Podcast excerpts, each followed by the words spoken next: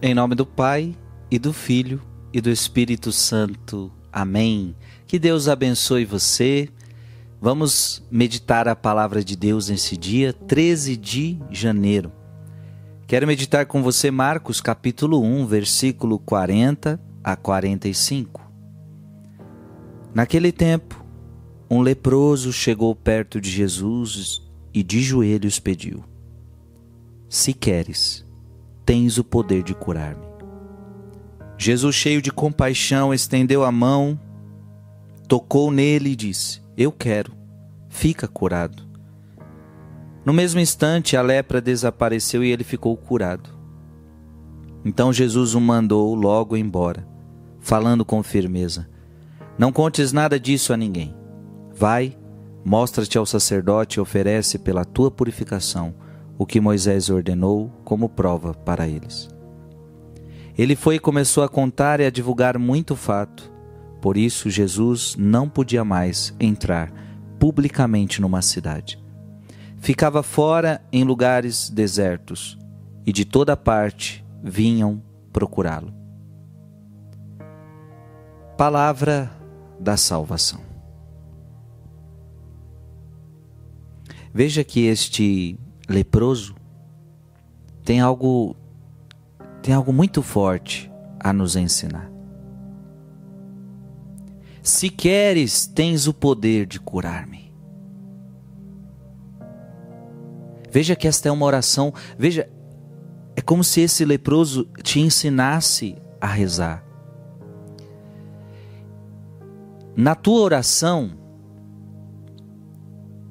deve ter essas realidades que o leproso nos ensina. Veja, a primeira lição que ele nos ensina e que as nossas orações devem ter, primeiro, ele reconhece o poder de Jesus. Se queres, tens o poder de curar-me. Eu reconheço o teu poder. Então, na minha oração, eu preciso acreditar no poder de Deus. Eu preciso acreditar que Deus pode todas as coisas. Eu preciso acreditar que Deus, que Deus pode reverter o que o médico falou. Como eu já vi muitas vezes acontecer. O médico dizendo para aquela mulher: "Você não pode engravidar". E pelo poder de Deus aquela mulher engravida.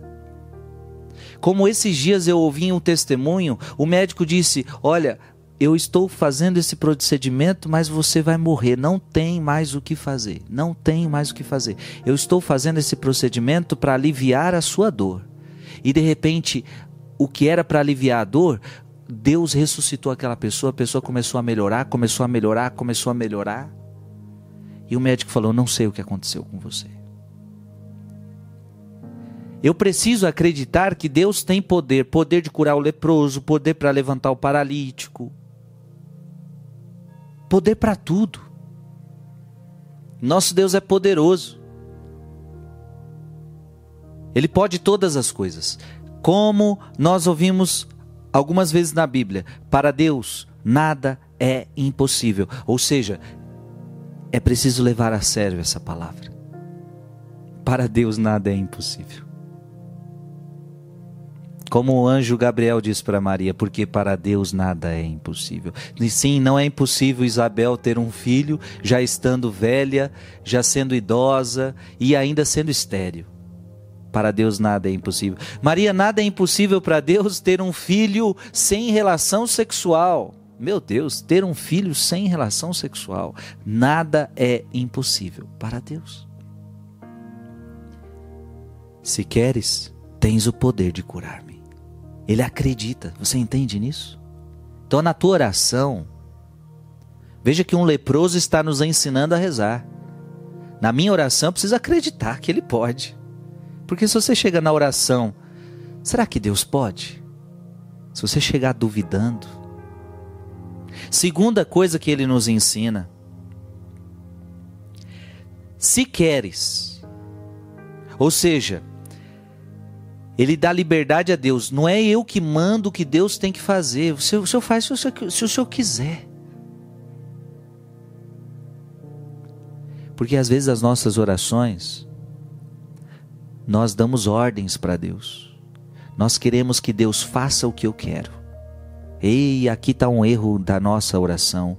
Deus tem que fazer o que eu quero. Deus tem que fazer os meus gostos. Tem muita gente que encara Deus como um garçom.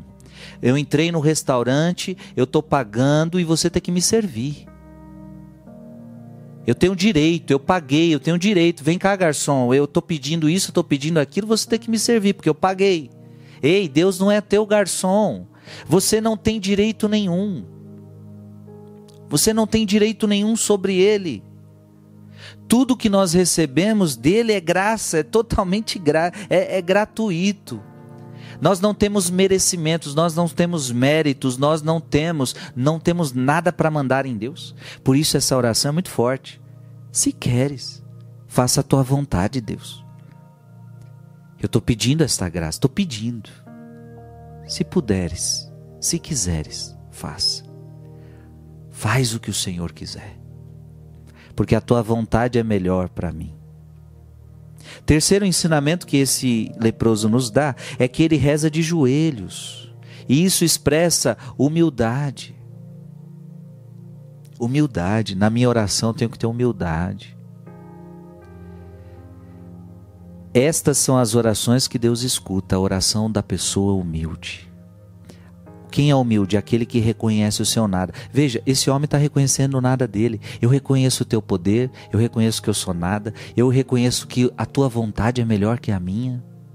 E ele se ajoelha, ele expressa isso com o seu corpo. Humildade. Essa humildade também revela a vergonha dele. Mas veja, a vergonha dele não impediu de ele confessar as suas as suas chagas. A vergonha dele não impediu de ele confessar as suas lepras. Eu sou leproso. Veja, quando a gente vai para Jesus, a gente tem que ter a humildade de confessar as nossas lepras, de confessar aquilo que não é tão agradável, de confessar a nossa sujeira, de confessar a nossa maldade, de confessar aquilo que nos envergonha.